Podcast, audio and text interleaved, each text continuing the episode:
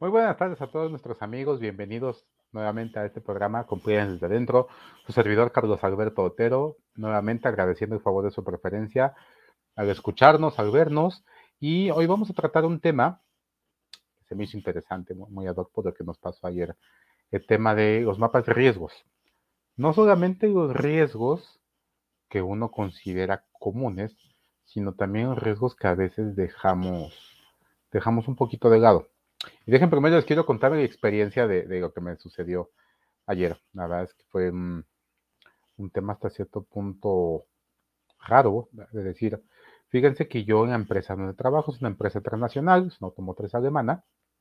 Estamos ubicados en un edificio muy bonito, eh, nuevo, el edificio.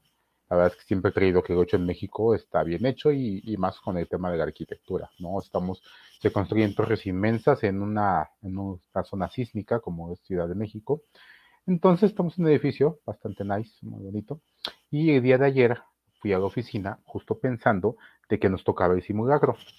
Yo soy brigadista para la empresa de trabajo y dije, mira, es importante conocer las rutas de evacuación, por lo mismo que es un edificio nuevo, es, importante saber cómo vamos a trabajar. Es el primer año que estábamos en este edificio, porque nos mudamos al edificio, estuvimos dos meses y vámonos, cada quien a su casa por temas de pandemia. Entonces, no habíamos, digamos, disfrutado todas las bondades del edificio de lo más moderno que hay, las instalaciones de primer nivel que tenemos. Entonces, dije, pues mira, vamos a, a apoyar el tema de simulacro. ¿Cuál va siendo mi sorpresa, muchachos? Que estábamos platicando todos los brigadistas con el director de seguridad corporativa, estábamos platicando y empiezan a sonar las alarmas nuevamente. Nuestra primera reacción es, seguramente es un error.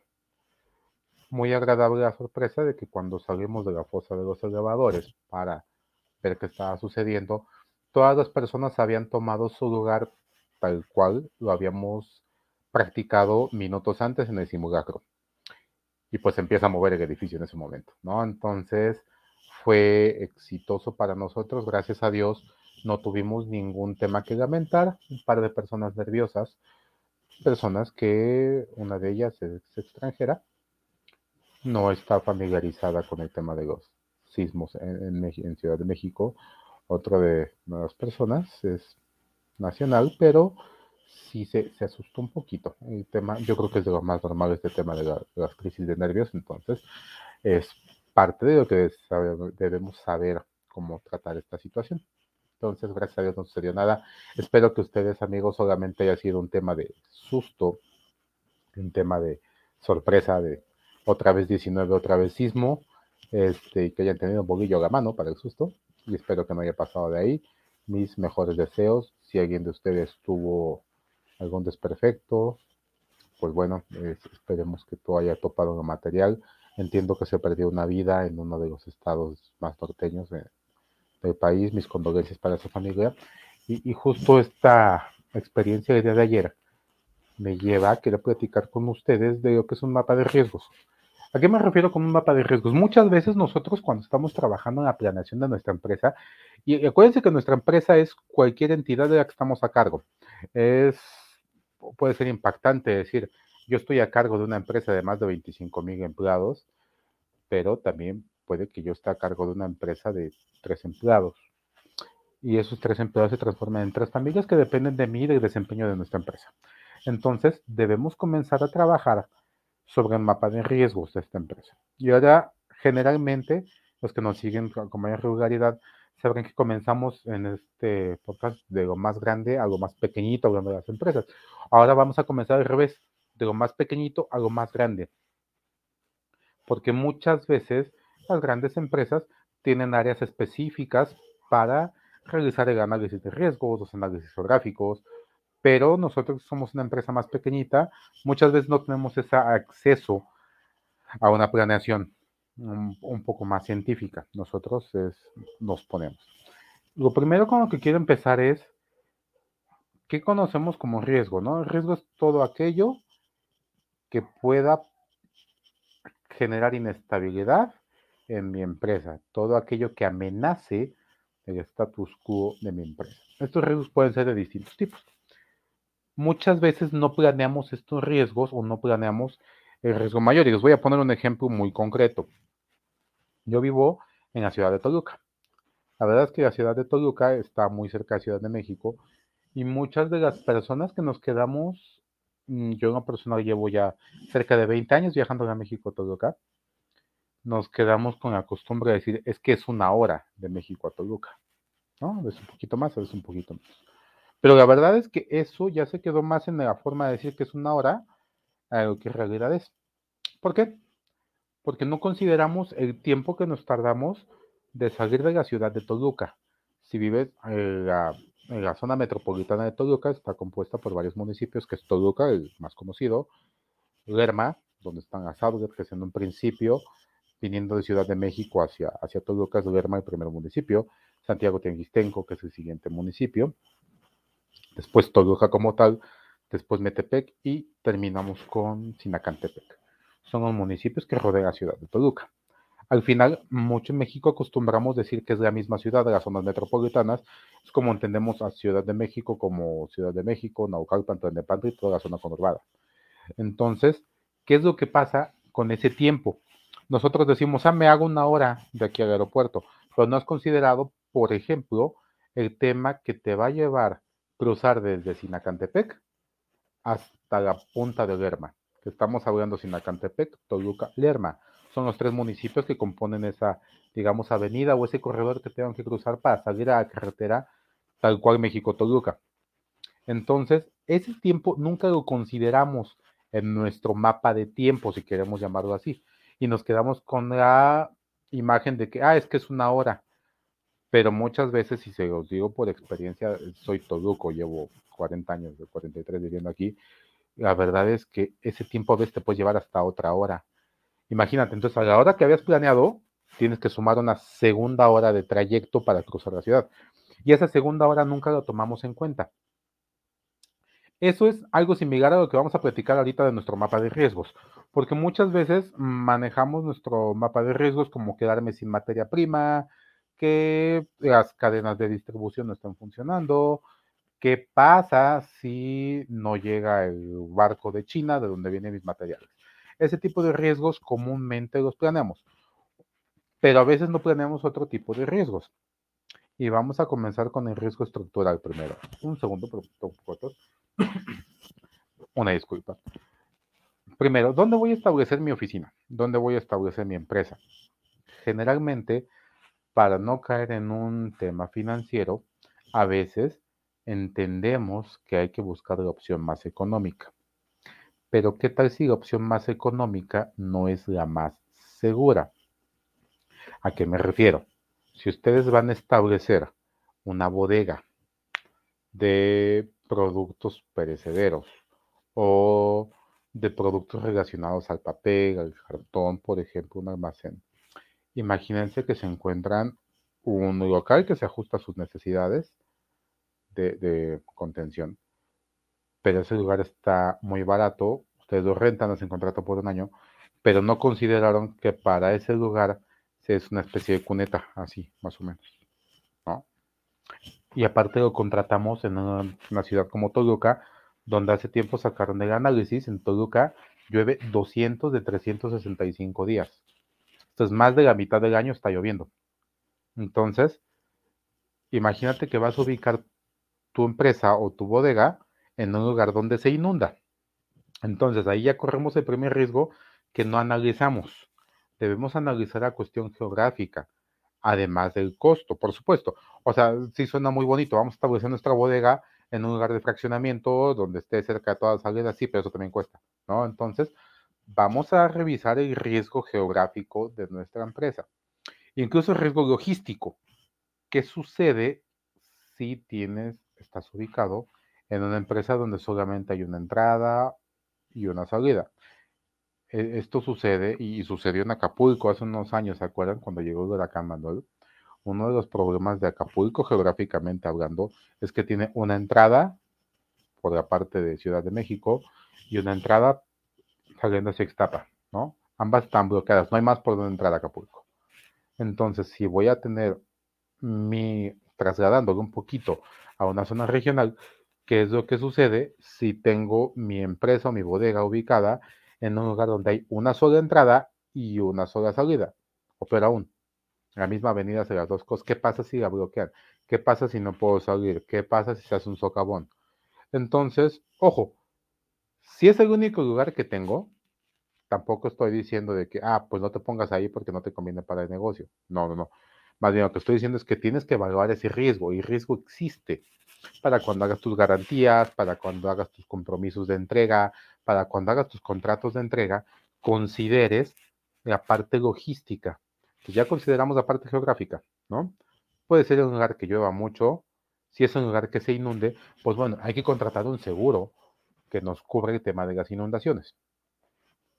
Si estoy en una zona sísmica, como, como Ciudad de México, como Toluca, como Guerrero, Oaxaca, Michoacán, pues debo de contratar un seguro para un sismo. Porque qué tal si estoy en una torre altísima, estoy en el piso 18 de un edificio, pues bueno, puedo tener riesgo de que en un sismo se vea afectado el edificio en donde estoy. ¿no? Evidentemente no vas a contratar un seguro contra maremoto en Toluca, ¿no? Porque pues las condiciones geográficas no te dicen que estás expuesto a ese tipo de riesgos. Pero sí un seguro contra incendio. Mucha gente no cree en los seguros y yo te recomiendo fuertemente creas en los seguros, son más útiles de lo que tú te puedes imaginar en todos los aspectos, ¿no? Incluso también está el riesgo de un accidente. Si tú tienes un seguro médico, un seguro de gastos médicos mayores, pues bueno, al final tienes una posibilidad mayor de salir avante si tienes un problema médico. Y recuerden amigos que todos los seguros son deducibles. Entonces no lo ves como un gasto, veo como, como una inversión. Hace poco estaba viendo justamente en el podcast hermano que tenemos aquí en el instituto de mi colega Mariana Gallegos, que platicaba con su invitado acerca de invertir, de lo que debemos invertir las empresas en México, ¿no? Eh, invertir en certificaciones, en capacitación, yo te diría, un seguro es una inversión, no es un gasto. No lo veas como un gasto. Invierte para que tu lugar de trabajo, que a la larga el que te va a dar de comer, es el que te va a dar estabilidad, esté seguro ante cualquier eventualidad geográfica, por ejemplo. Entonces, te decía, si vas a ubicarte en un lugar, pues bueno, revisa que no tenga riesgo de inundación. Probablemente si se inunda un poco, a nivel de 20 o 30 centímetros, que hemos tenido algunos casos de que los ríos se desbordan, pues tal vez si pones unos racks puedas mitigar tu, riesgo de que esté inundado, ¿no? Hay soluciones que pueden ser un poco más sencillas que otras, entonces e, eso nos ayuda a tener mitigado el riesgo, Si trabajas en una en un lugar donde tienes alimentos o tienes perecederos que necesitan refrigeración, pues cuenta con una planta de luz por si el suministro de energía eléctrica falla. A eso me refiero que debes de analizar los riesgos debe ser preventivo y trata de pensar, amigo que nos escuchas, en lo que puede suceder. Uno de los máximos errores que tenemos todos como ser humanos es ser demasiado optimistas. Pensamos en que todo va a salir bien, ¿no? Y, y lo primero que pensamos es, una vez que mi negocio triunfe o yo voy a levantar, voy a comprar esto y aquello. No, debemos de considerar que estamos expuestos al riesgo y a los peligros de todo. La verdad es que de todo, geográficos, logísticos, ambientales. Entonces debemos estar preparados para ese tipo de cosas, ¿no? Y, vuelvo aquí al tema de mapa de riesgos.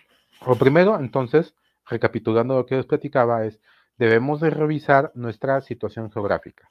Ya que nuestra situación geográfica haya sido mitigada de alguna manera o en base a lo más posible, toma en cuenta que no siempre lo más barato es la mejor opción. Si tienes una opción un poco más costosa, mejor ubicada, también revísalo. Los índices de delincuencia, ¿no? que eso también entra en el tema geográfico social. Si manejas valores y te ubicas en una región geográfica altamente expuesta a los asaltos, probablemente a mano armada, pues bueno, la probabilidad de que te roben es muy alta, ¿no? Y esa posibilidad tenemos todos de que nos roben. Pero debes de considerarlo, tal vez poner alarmas, sistemas de seguridad, conexiones con la autoridad, que es lo que, debes saber, y sobre todo, saber qué sigue. ¿Saben? Hace tiempo estábamos platicando en el fraccionamiento donde vivo acerca de poner unas cámaras. Las cámaras de vigilancia está confirmado, según estudios psicológicos, que las cámaras ahuyentan un poco a los delincuentes, ¿no? La posibilidad. Pero no solamente era importante poner cámaras, era importante saber qué hacer con ellas. Porque una cámara en sí no va a evitar un robo, va a facilitar una denuncia más adelante. Pero una cámara como tal no es un sistema de seguridad. Entonces, además de la cámara, debes de poner un sistema de seguridad confiable o que te dé la certeza que no te van a robar. Cuando tengas las cosas que mitiguen el riesgo, debes estar seguro que también esto mitiga el riesgo. Como te decía, el ejemplo de la cámara es muy bueno.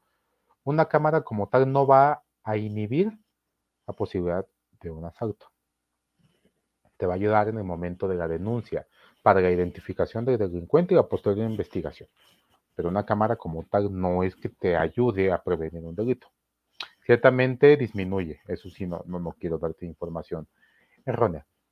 Pero eso es lo importante. Entonces, ya tenemos una mitigación de forma geográfica, te ponemos unos racks y se inunda, una mitigación logística, ya mis contratos están adaptados de tal manera que si hay manifestación, que si hay algún bloqueo, pues puedo tomar un par de días más en entregarte, ¿no? Se dice muy fácil, pero ya que tienes tus contratos hechos, todo el camino va a ser más sencillo, pero debes de planear desde un inicio. El tema de seguridad, el tema social, debes de planearlo, ¿no? Otra cosa que te recomiendo es también planear el riesgo de salud. Muchas veces tenemos en nuestros equipos de trabajo personas que son extremadamente buenas haciendo lo que hacen, que puede ser la persona que maneja, para ponerte un tema sencillo, puede ser tu programador, que sea buenísimo programando nuevos programas y funciones. Pero, ¿qué sucede si solo una persona conoce actividad o solo una persona conoce el movimiento que vas a tener? Esto lo genera en un riesgo. Debes de analizar el riesgo de qué pasa si esa persona se enferma. Hace poco, y todavía estamos en un tiempo de salud pública que debes de considerar por el tema del COVID. ¿Y qué pasa si a esa persona le da COVID? Y si es el único que sabe hacer el proceso. Pues entonces yo te recomendaría que tengas a más de una persona haciendo esa actividad. Hay actividades que por su naturaleza son más sencillas, hay actividades que son más complejas. Entonces yo te recomendaría trata de revisar tus actividades, las más complejas, trata de tener a una segunda persona que las haga, ¿no? Y evidentemente no los mandes a las dos personas al mismo tiempo a capacitación, no las tengas al mismo tiempo haciendo las actividades. Porque a su vez ahí lo que mitigaste por un lado capacitando, lo arriesgas nuevamente juntando a las personas. Entonces hay que ser muy cuidadoso con este tipo de actividades y, y cómo las tienes segmentadas para que en caso de riesgo con alguna de las personas, que, ojo, no puede ser COVID, o sea, puede ser una enfermedad, ¿no? Yo me acuerdo que en algún momento una de las personas en el equipo de trabajo que estaba justamente que trabajaba en sistemas, habló un domingo que estaba muy ocupado porque no iba a poder ir a trabajar y no fue falta de responsabilidad, es que él jugaba fútbol y era muy bueno jugando fútbol. Pues en una barrida salió volando y rompieron, bueno, le fisuraron el tobillo. no pude ir a trabajar en aquellos días, como dicen en la iglesia, no había estos tiempos de home office ni las computadoras tan modernas y poderosas que tenemos hoy, que te conectan de aquí a China sin problemas. En aquellos días era distinto el tema de la conectividad y bueno, tuvimos que hacer circo, maroma de teatro para suplir la ausencia de esta persona, ¿no? Que, ojo, primero está la salud, después todo lo demás. O sea, no, no está ni siquiera discusión que teníamos que hacer. La persona no podía trabajar y punto, ¿no? Tenía, estaba registrado debidamente ante el servicio médico, tomó su incapacidad, pero no teníamos quien cumpliera sus funciones. Que trabajamos mucho en el tema de la multifuncionalidad del equipo. Las personas estén capacitados. Otro riesgo, tus proveedores.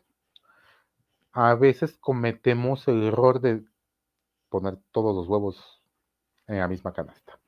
¿Y esto qué significa? Que si alguno de nuestros proveedores logísticos, alguno de nuestros proveedores falla, tenemos una alta exposición a que nuestro negocio o nuestra empresa pueda tener alguna merma en ese, en ese sentido, ¿no? Por ponerles un ejemplo, imagínense que somos una empresa que, se, que manda muchas cosas por mensajería, ¿no? Hoy en día ah, están las mensajeras DHL, ADO, hay muchísimas, UPS, hay varias empresas de mensajería. Pero muchas veces por costo y por facilidad nos vamos en una sola empresa. Imagínense que esa empresa tiene alguna falla o se va a alguna huelga, pues se va a ver en riesgo nuevamente el cumplimiento de nuestras órdenes o de nuestra garantía para entregar esas actividades. Entonces, es muy importante que no solamente tengamos un proveedor o una persona que nos abastezca de nuestras, o que sea una parte de nuestra cadena productiva, porque nos podemos ver en un problema, ¿no? Ya les comentaba ahorita lo de la planta de luz. Si utilizo energía, tengo perecederos y se va la luz, y hace poco también, digo, tomo muchos ejemplos de lo que nos ha sucedido en la, en la vida normal, ¿no? Es, hace poco, cerca del fraccionamiento, una persona en estado de ebriedad se llevó un poste. y hubo un apagón como de ocho horas en todo el fraccionamiento. Imagínense los que tenían cosas congeladas, que necesitan permanecer congeladas, que no solamente sea comida, puede ser medicina. Hay medicinas que tienen que estar a muy baja temperatura. Entonces, pues no se puede hacer más allá de lo posible. Entonces no había poste, no había luz. Había que cambiar el poste y había que restablecer el suministro eléctrico. ¿Qué pasó? Pues un negocio aquí cerca puso su planta de luz y, se acabó el problema, ¿no? Entonces hay que prevenir esos temas. Acércate a tu contador. Ya me, acuerdo cuando lo dijo el, licenciado Gabriel Aranda cuando estuvo con nosotros, de asesórate con tu contador qué cosas son deducibles, qué cosas no, para ver cómo te puedes ayudar tú mismo a tener un suministro que te ayude a mitigar esos riesgos, ¿no? Siempre piensa en el riesgo, que el riesgo, existe casi en todo. El riesgo no lo vas a eliminar, lo puedes mitigar, hacerlo chiquito, ¿no? Contratar tus seguros, tener la herramienta necesaria, pero sin embargo, lo más importante de todo esto es, uno de los consejos que te di hacer los programas es el sentido común. Ten sentido común para ver el riesgo donde quiera que exista, ¿no? Y, no darlo por sentado, ah, esto no me va a pasar a mí. La probabilidad de que temblara tres veces el 19, híjole, era casi nula, es más práctico sacarte la lotería. Y, y pues bueno, sin embargo tembló. Entonces debemos estar prevenidos. Tus rutas de evacuación, tus simulacros, haz lo que tú consideres que va a mitigar el riesgo para tu empresa, ¿no? Y eso es lo que tenía para hoy, amigos. Es un tema muy breve, pero que insisto, es muy importante que nosotros tengamos considerado el riesgo siempre que vayamos a actuar en nuestra empresa, ¿no? Considera los tiempos. Acuérdate que a México Toluca no es nada más una hora, ¿no? Te puede ser dos de camino tranquilamente y sería lo correcto de planear. Vas a llegar a algún lado, ah, me hago cinco minutos de aquí a allá. Sí, te hace cinco minutos, pero considera que tienes que prender tu coche, sacarlo del garage, volver a entrar, cerrar la puerta, volverte a subir al vehículo y llegar a encontrar estacionamiento. Entonces, lo que eran cinco minutos, ahora son 20. Y eso es un análisis de riesgos. No puedes salir con cinco minutos, aunque sí sea el trayecto tal cual, pero considera todo lo que lo rodea, todo el entorno, ¿no? Así que amigos, espero que esta pequeña charla les haya, les haya gustado, les sirva. Y nos vemos en 15 días. Tendremos invitado será una sorpresa como siempre. Y nuevamente te agradezco el favor de tu audiencia. Muchísimas gracias por acompañarme. Tu servidor Carlos Alberto Otero. Estamos en contacto. Nos vemos.